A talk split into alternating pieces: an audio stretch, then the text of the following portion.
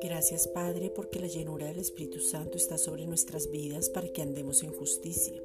El fruto de justicia se manifieste, Filipenses 1:11.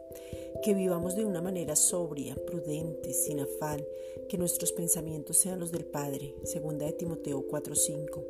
Que seamos conscientes de lo que somos, que nos expongamos a la palabra donde el gozo se cumpla en nosotros, Juan 15:11 que la paz sea permanente, que nuestro corazón sea guardado, Proverbios 4:23, que caminemos en lo sobrenatural, que nuestro hablar sea de gratitud, victoria y gozo, que permanezcamos llenos del Espíritu Santo, que adoremos en todo tiempo, Efesios 1:6, que entendamos el nuevo pacto, que no tengamos mezclas, Tito 2:1. Padre, hoy queremos mirar en la perfecta ley, la de la libertad, Santiago 1.25.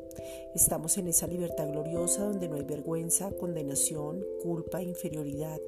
Podemos mirar en la ley del amor, Romanos 13.10, en el amor perfecto que es Cristo. El temor huye, tal cual es, somos nosotros en este mundo, primera de Juan 4.17 podemos perseverar en lo que ya ha sido establecido, no olvidarnos de lo que ha sido revelado para cada uno, sino manifestarlo a otros, entender el cuerpo de Cristo, Efesios 4:12, ser hacedores de la palabra, Santiago 1:22, que tengamos revelación de que no hay ninguna condenación para los que están en Cristo Jesús, Romanos 8:1.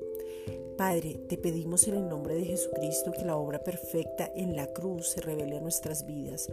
Juan 3:16. Su amor inagotable que fue expresado en la cruz y luego derramado en nuestros corazones. Romanos 5:5.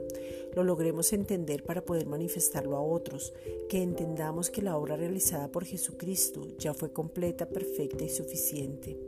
Anhelamos la revelación de Jesucristo, Juan 17.3, para entrar al reposo donde el miedo, la duda, el fracaso y la tristeza no nos pertenecen, porque somos verdaderamente libres, Juan 8.32.